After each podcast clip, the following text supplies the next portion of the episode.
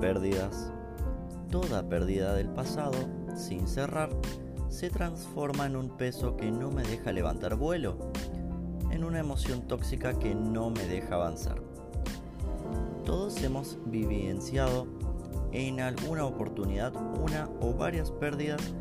Estadísticamente, se estima que los seres humanos podemos tener durante nuestra vida alrededor de 40 pérdidas emocionales distintas.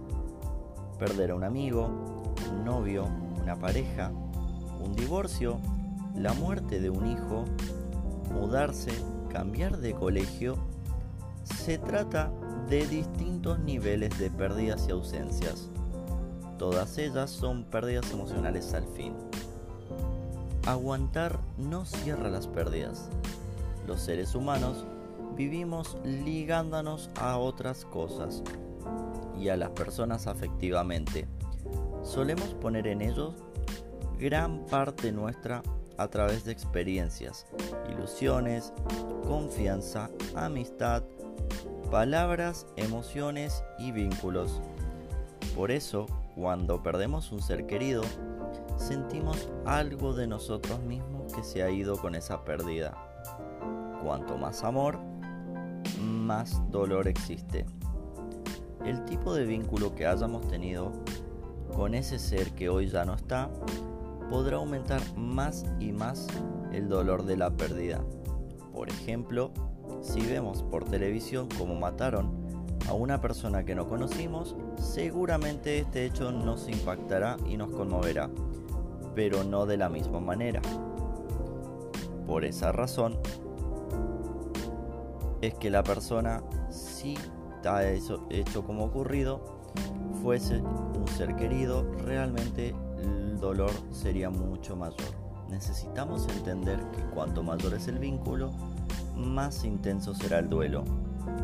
Frente a una pérdida, aunque sea parte de la vida, aparecerá lo que los psicólogos llaman duelo, que significa combate entre dos. El duelo describe el momento en el que una persona tiene un combate entre dos partes, una que acepta la pérdida y otra que no la acepta. Entonces, como estos sentimientos encontrados le generan bronca, comienza la gran lucha y disputa pero todos, aunque no nos cause placer, tener, el tener que vivirlo, necesitamos hacer el duelo. En psicología conocemos el trabajo del duelo como el intento que hace la persona para aceptar la pérdida y para llevar a cabo los cambios correspondientes en su mundo interior. El retiro de la libido del objeto perdido con el tiempo el sujeto debe volver a las conductas propias que se tenían antes de la pérdida y retomar el control de su vida. Ante la pérdida de un ser querido, el duelo es un proceso normal, cuyas etapas serían, punto número 1, el reconocimiento de la pérdida. Punto número 2, el duelo propiamente dicho. Punto número 3, la vuelta a la vida de siempre. El duelo es un proceso normal que se sucede tras una pérdida y es necesario que lo vivamos y lo traspasemos. Sin embargo, existen diferentes tipos de duelos. Veamos algunos de ellos.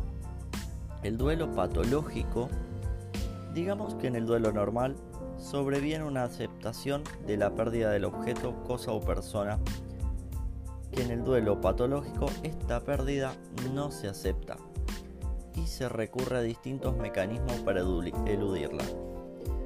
Los dos tipos básicos de duelo patológico son la anulación de duelo, es decir, acá no pasó nada, nada cambió, y la intensificación del duelo.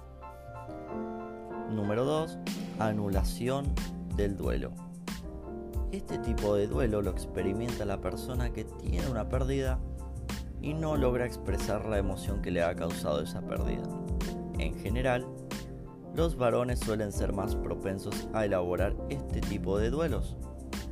Solemos reprimirnos, tragarnos, aguantarnos Los hombres tenemos que ser fuertes, no llorar, no expresar. Entonces, racionamos la situación para no expresar lo que verdaderamente sentimos sintiendo, pero todo esto es falso. Los varones también se podemos llorar, es sano, que aprendemos a respetar los tiempos de los duelos. Muchas personas que sienten que vivir ese duelo es una señal de debilidad. Por eso viven como si no.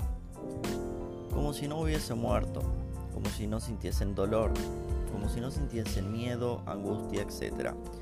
Sin darse cuenta del que no permitirse sentir dolor, lo que verdaderamente los está pasando, terminará enfermando su cuerpo, su mente y lastimando su alma.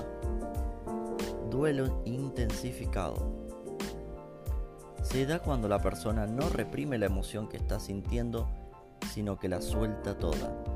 Llora, patalea, grita, tiene mucha bronca, angustia, dolor y culpa. Aquí la sintomatología es opuesta a la de la negación del duelo. La intensificación del duelo lleva a la depresión y muchas veces a ciertas alteraciones del tipo emocional. Frente a la pérdida, la persona reacciona expresando sus emociones en forma descontrolada. Según Freud, la melancolía es la, manifestación del duelo patológico en el cual los síntomas más comunes en este caso son insomnio por las noches,